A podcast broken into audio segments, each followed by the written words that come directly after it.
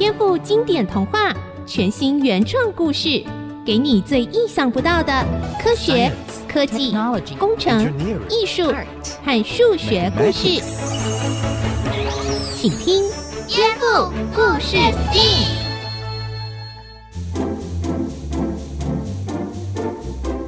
欢迎收听《颠覆故事 STEAM》，我是小青姐姐。在很多的故事里头，常常有主角去到了神秘的地方，度过了短暂的时间，结果回家却发现早就已经过了很长的岁月。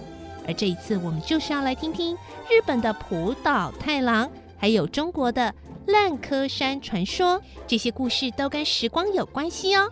来听今天的故事吧，《龙宫传奇》。很久很久以前，在日本的某个渔村里，一位叫做浦岛太郎的年轻人正在海边钓鱼。就在这个时候，他看到了一群孩子围着一只海龟，正在欺负他。浦岛太郎赶快展开救援。喂，你们这群孩子怎么可以欺负小动物呢？嗯，有大人来了，我们快跑！快跑！快跑！快跑！小海龟啊！今天遇到我，算你好运，我就好人做到底，送你进大海吧。浦岛太郎解救了小海龟之后，过没几天，居然有只大海龟游到他的船边，说要报答浦岛太郎那天的救命之恩。你是浦岛太郎吗？呃，上次啊，你救了我们龙宫的小海龟，其实她的真实身份是乙姬公主。公主特别邀请你去龙宫吃顿饭呢。啊，什么？呃，乌龟会说话？你，你，你该不会是忍者龟？没错，我是忍者龟。不是啊，我是日本龙宫的大海龟，跟美国下水道的忍者龟差太远了。哦，这样，呃，我以为都是相通的嘛。一番推辞之后，浦岛太郎决定跟着大海龟去龙宫见见世面。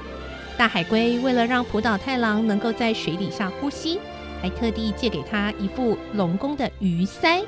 搭乘着大海龟宽敞的龟壳，浦岛太郎跟着潜入了深深的大海。哇，真不敢相信，海底的世界是这么的美丽耶！到了龙宫啊，你就会知道，呃，什么才叫做美不胜收。除了有珊瑚的墙面、贝壳做的椅子，呃，还有啊珍珠做成了摆饰，呃，外加许许多多的奇珍异宝啊，这一下都是我们龙宫才见得到的。啊，你啊喜欢就多待几天喽。到了龙宫之后，乙姬公主开心的出来迎接，说是要大大感谢浦岛太郎的救命之恩。不但准备了许多的美食，也安排有趣的歌舞表演，好好的招待浦岛太郎。龙宫实在太好玩了，浦岛太郎感觉时间过得飞快，一眨眼就过了三天。这时候，他开始想念起家里的老母亲，打算回家去了。公主啊，在龙宫里接受你们的招待，真的是非常感激。但是我出来也好多天了，再不回去。恐怕，呃，家里的老母亲会担心了。好吧，既然如此，你看这个盒子叫做玉手箱，是我送给你的礼物，请你带着这个玉手箱回去，记住哦，千万千万不要打开它哦。等一下，我受不了了啦！浦岛太郎怎么可以没告诉妈妈就去那么远的地方呢？还有啊，公主送了他一个玉手箱，为什么又不让他打开呢？小田，人家总是说快乐的时光匆匆就流逝。浦岛太郎本来想着只是去吃顿饭，没想到一下子就在龙宫住了好几个晚上。他也发现不能再贪玩喽，只可惜一回到陆地上，他就发现大事不妙了。陆地上的人事物全都改变了。自己的老母亲也不知去向。浦岛太郎一问，原来啊，陆地上已经过了三百年。什么？三百年？在龙宫不是经过了三天而已吗？而且浦岛太郎怎么不会变老呢？浦岛太郎发现过了三百年，当然非常的吃惊，也发现自己的容貌居然没有改变，还是个年轻人的样子。然后他看着手上的玉手箱，就把它给打开，想在这里面能够找到一些答案。结果一阵烟从这个玉手箱里冒出来，浦岛太郎就变成一个白发苍苍的老头子喽。这真是太不划算了啦！以为只是去吃一顿饭，居然就白白浪费了三百年耶！这根本是诈骗集团嘛！呼叫蒸汽哥哥，你觉得这有可能吗？啊啊！什么什么？要请我吃一顿饭啊！哎呀，你们对我真是太好了，有好吃的都不会忘记叫上我。哎哎哎，没有啦，蒸汽哥哥，啊、是小田有一些科学的问题想要请教你啦。哦、你觉得？在刚刚这个故事，浦岛太郎的传说，海底三天，地上三百年，这种事情真的可能发生吗？哎，这个嘛，嗯、从前啊，人们认为这只是幻想，嗯、绝对不可能发生。但是啊，在爱因斯坦提出相对论之后，却有可能喽。相对论，嗯，爱因斯坦。这都听起来超困难的，你有办法跟小田解释吗？真正要讲相对论，当然不行啊，这个小学生程度绝对听不懂的。嗯，但是我可以解释相对论效应的结果啊。哦，哎，这个结果是这样：宇宙当中啊，没有任何东西能够运动的比光更快，嗯，或是跟光一样快，啊，都办不到。而且还有一个结论很重要。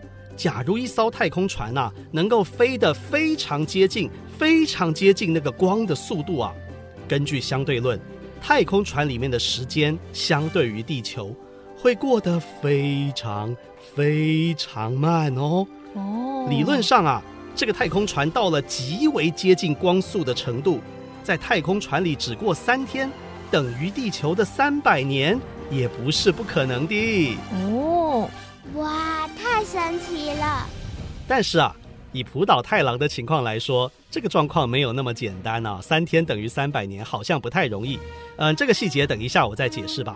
现在啊，让我们先来听听今天颠覆版的故事哦，《浦岛太郎龙宫传奇宇宙战舰版》。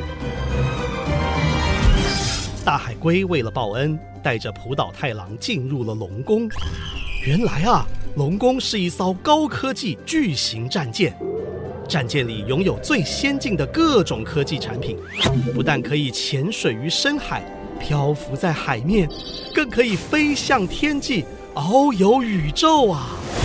这个乙姬公主呢，就亲自来迎接浦岛太郎，耐心地解释着龙宫里面的奇珍异宝。这个时候，海平面上的探测器突然出现了异常的讯号。怪兽入侵！怪兽入侵！龙宫系统报告，侦测到怪兽扰乱海面，启动上浮城市迎战。目前深度水下一万公尺，加速向海面前进。水下八千公尺，三千公尺，五百公尺。阿斗，现在是要打架了是吗？乙姬公主啊！其实我浦岛太郎自学双截棍已经很久了，放心吧，一切交给我。哼 哼哈嘿，看我的双截棍！哎呦，浦岛太郎先生，谢谢您的热心啊！但是我们的龙宫是最强的科技战舰，现在已经到达海面了，要解决怪兽啊，根本不需要一眨眼的时间呢。我们还有最先进的翻译装置，可以翻译怪兽的语言哦。救命啊！啊，我输了啊！呃，不要再轰炸我了！呃，动作未免也太快了，我真是毫无用武之地耶！我是龙宫的乙姬公主，怪兽，你从何处来啊？来到这里打算做什么呢？好啊，我说啊，呃，遥远的宇宙中有我们的基地，呃，我来到这里啊，呃，就是来探探路。如果这是个好星球，就准备大举进攻。呃，只要你们放我走，我一定会去报告说这里什么都没有，呃，绝对不会再来找麻烦。怪兽，你在说谎。我们的系统已经从你的脑波侦测出来了，其实你是基地里的怪兽王，正在培养一只超级怪兽，才会先派你来地球侦查。要是等超级怪兽孵化出来，它再侵略地球，我们就打不赢了。所以，我们一定要主动出击，飞向宇宙。呃，什么？呃，那我怎么办呢？永远被关在海底吧！不，龙宫战舰升空。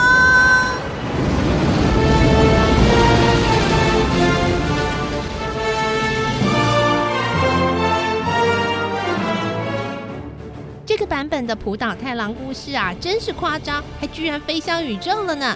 接下来会怎么样呢？我们休息一下，下一阶段再为大家揭晓喽。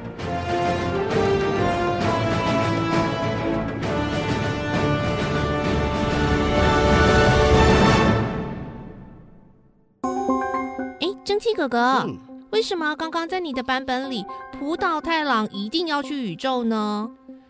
这是因为啊，要让人飞到极为接近光速，能够经历到相对论效应，不搭乘超高速的太空船根本是不可能的事情啊。哦嗯，接下来让我们继续听下去吧。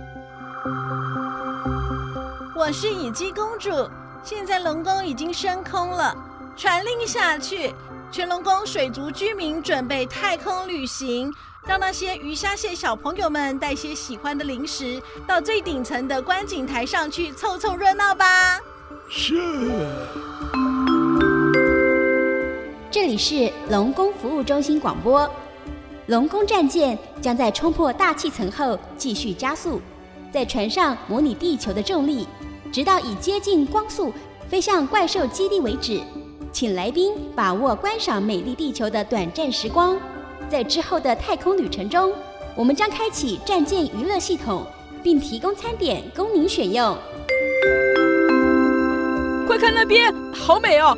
这颗叫做地球的美丽圆球，真的是我们居住的地方吗？一辈子生活在小渔村里的浦岛太郎，真是没想到，因为一时好心救了乙姬公主。不但受邀请去到深海龙宫，更搭乘龙宫战舰飞向宇宙。这样的事情啊，就算他回去说了，也没人会相信吧。但是呢，即使是接近光速的宇宙战舰，在这个不着边际、广大遥远的太空中飞行啊，却好像永远也到不了目的地呢。于是，浦岛太郎一开始的兴奋和惊奇。也慢慢的被这漫长的旅程啊消磨殆尽了。啊，哎，好无聊啊！这些电动玩具我都玩了几万遍了，那个龙宫游乐场的椅子都被我坐破了。乙姬公主啊，我们真的飞太久了，请问什么时候才能打怪兽啊？嗯，浦岛太郎先生真的很抱歉哎。事发突然，拉着你出来了这么多年。哎呀，你放心啦，就快到达目的地啦。等我们攻下怪兽的基地，就可以回家了哦。嗯，只是说回程也要这么多年就是了啦。哎，实在是飞太久了，我都没有机会可以谈谈恋爱。嗯，你说怎么办？哈，谈恋爱？不是这个问题吧？到底还要飞几年呢？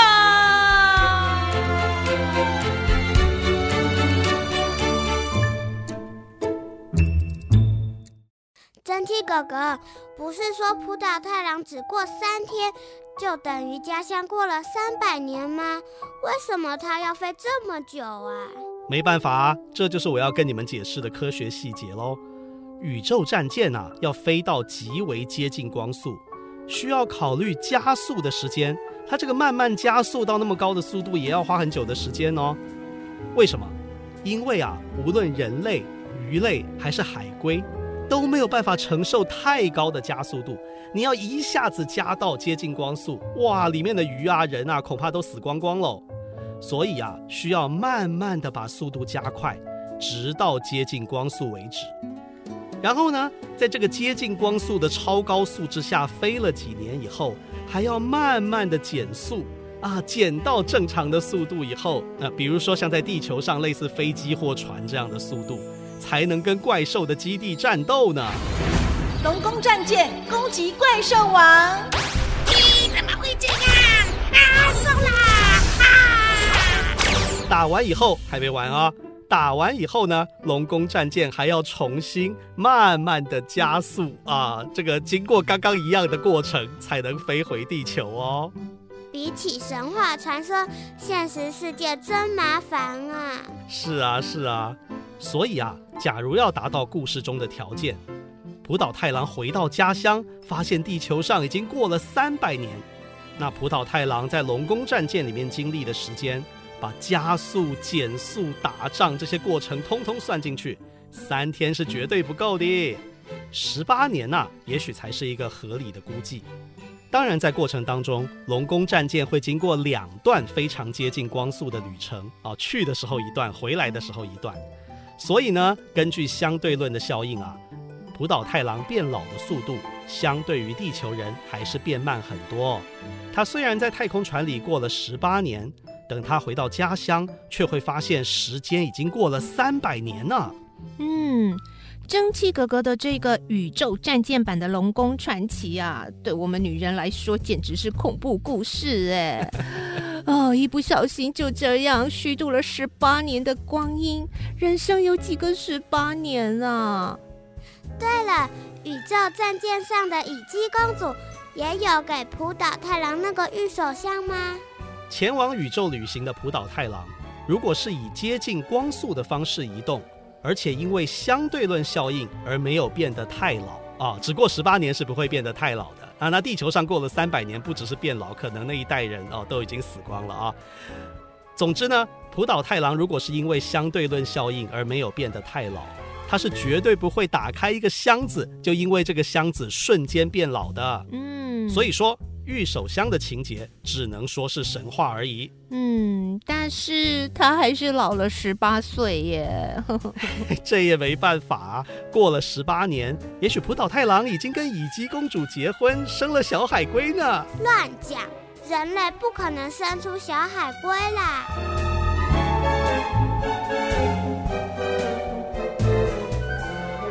那么，蒸汽哥哥，嗯，除了日本的故事以外，中国也有类似的故事吗？有的，有的，有个故事啊，跟围棋有关，叫做烂柯山传说，就让我来告诉大家吧。好久好久以前，有一个叫做王直的樵夫，带着他的木头柄的斧头啊，进到山里去砍柴。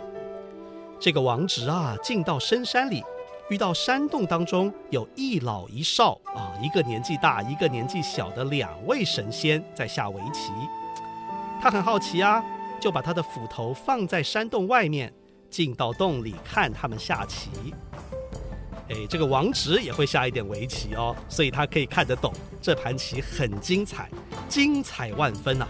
王直看得太入迷了，忘记了时间。等到棋局结束，才心满意足地走出洞外。但是，一出了洞外，看到他的斧头，铁的部分已经生锈了，而那个斧头的木柄啊，这个木柄啊，在古代有个名字叫做柯，这个叫做柯的这个斧头的柄啊，更是腐烂枯朽了哦。所以这个山叫做烂柯，这个柯都烂掉了啊，仿佛已经过了非常久的时间。王直看到了，很惊讶啊！哇，那想想看家里怎么办呢？赶快一路狂奔回家，才发现啊，哇，家里的人事物全都改变了，家乡已经虚度了一百年。原来仙界的一盘棋的时间，人间竟然已经过了一辈子啊！蒸汽哥哥，嗯，难道说这个烂柯山传说就跟浦岛太郎去太空旅行一样，是宇宙颠覆版的吗？没错，那两个下棋的仙人，说不定是外星人哦。会不会整座山洞就是一架飞碟？飞碟起飞？对呀，怎么那两个船员会像外层地球的神仙在下棋啊？还有个地球人跟在旁边。啊，算了算了，飞都飞了，来不及啦。因为飞碟飞得很接近光速，造成相对论效应。王子只经过了一盘棋的时间，地球上却过了一百年，这就是烂柯山悲剧传说的由来。哇哦！我要先帮小田的幻想拍拍手啊！这个小田的脑袋真是越转越快了呢。说到烂柯山的山洞是飞碟啊，这个想法是很有趣的。但是呢，但是我还是要解释一下科学。这个烂柯山的山洞是飞碟的这个假设啊。不太可能用相对论效应造成王直他遇到的状况。呃，我稍微解释一下，因为一盘棋啊，最多几个小时就下完了。虽然偶尔也有那种两天还下不完的经典棋局，但是故事里的王直并没有感觉肚子饿啊。如此说来，那个棋局应该还是只下了几小时。回头说到飞碟，就是我们所谓的宇宙飞行器。若要在几小时之内加速到接近光速，再绕一圈飞回地球，还得让里面的人完全没有感觉到加速度，这简直是不太可能的哦。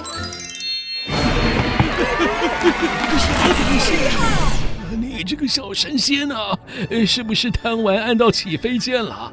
没看到啊，这里还有个凡人吗？哼。你这个老神仙，是不是怕被我赢了这盘棋，硬是要叫整座山洞的人跟着你一起断塔啊？哎呦，两位仙人别吵了，能不能帮我这个凡人解释解释，这山怎么突然动了起来呢？哼，凡人真是有够烦的。观棋不语真君子，没听说过吗？哎呦，这弹琴都让你给毁了，还有什么棋可观呢？啊，看我就好了。是你毁棋，是你毁棋呀！是你呀！啊，你才故意的好吗？故意的。等等等等，两位都别吵了，我们到底现在是要飞去哪里啊？啊，你别吵啊！哎，你根本就是来毁棋的啊！好好好，哎，喂喂喂喂，不管你们是仙是神是外星人。麻烦先行行好，带我回去吧。我可是这篇故事的主角啊！哎，我没回去的话呢，以后的人就没有烂柯山传奇可以听了啊！各位大朋友、小朋友，蒸汽哥哥这一次再度为大家来到台大物理系哦，因为我们今天这个题目一定要请教物理学的高永泉高教授，谈到这个相对论啊。哇，我们可能没有那么大的野心，说几分钟之内跟小朋友解释相对论。不过，是不是我们的确有一点证据，铁证如山，这个相对论对于时间的影响的这个效应啊，是真的存在的呢？的确，我们是有证据。也许我应该稍微回顾一下相对论这个理论，哈，是鼎鼎大名的爱因斯坦在一九零五年，他二十六岁那一年所提出来的。在这个理论里头呢，一个在前进、在运动的表或者是钟或者计时器，它会走得比较慢。同样的，一个在前进、在运动中的人，他也会老得比较慢。那这个现象叫做时间膨胀。当然，这个现象是我们平常日常生活中你不是那么容易感受到的事情。所以当初爱因斯坦提出这个现象之后呢，让很多人很吃惊。不过大家真的好好理解他的理论之后，就会知道说他的这个结论是你没办法推翻的一个结果。也就是说，时间是相对的，不同的观测者他所测量到的时间是会不一样的，以至于就是我刚讲的有时间膨胀这种现象，在跑的钟它会走得比较慢。在前进的人，他会老得比较慢。好，因为无论哪个速度，其实都有这种现象。但是你如果在低速度的时候呢，这个钟走得比较慢，它是很细微的，你很难去观察出来。因为如果你容易观察出来，就不用等到爱因斯坦来告诉我们这件事情，我们早就可以感受到有这种状况。所以我们需要用很精准的钟。才能够测量出这一个状况。但是我们人类已经发展出原子钟，它非常的精准，所以我们可以把原子钟，譬如说放到喷射科技上面。好，那你就让喷射科技起飞，然后绕地球的走啊走啊走啊，走一段时间之后，再让它落地。那我们去比较原先留在地球上的原子钟，跟被放到客机上面的原子钟，去比较这两个原子钟走得快慢。发现说，放在喷射客机的原子钟，它会走得比较慢。当然，喷射客机的速度以光速来讲还是很低啦，所以它时间膨胀的效应还不是很明显。可是因为我刚刚讲的原子钟很精准，所以这个时间膨胀的状况跟地表的原子钟一对照的话，是可以被显现出来的。所以这毫无疑问，我们知道说，在前进中的太空人，他是老的比较慢。哇，非常谢谢，很清楚的一个分析哦，就是说，其实我们要证明相对论的效应啊，不是真的一定要坐太空船啊。假定我有非常精准的测量时间的仪器，透过喷射科技也是办得到的。谢谢教授。本节目由文化部影视及流行音乐产业局补助制播。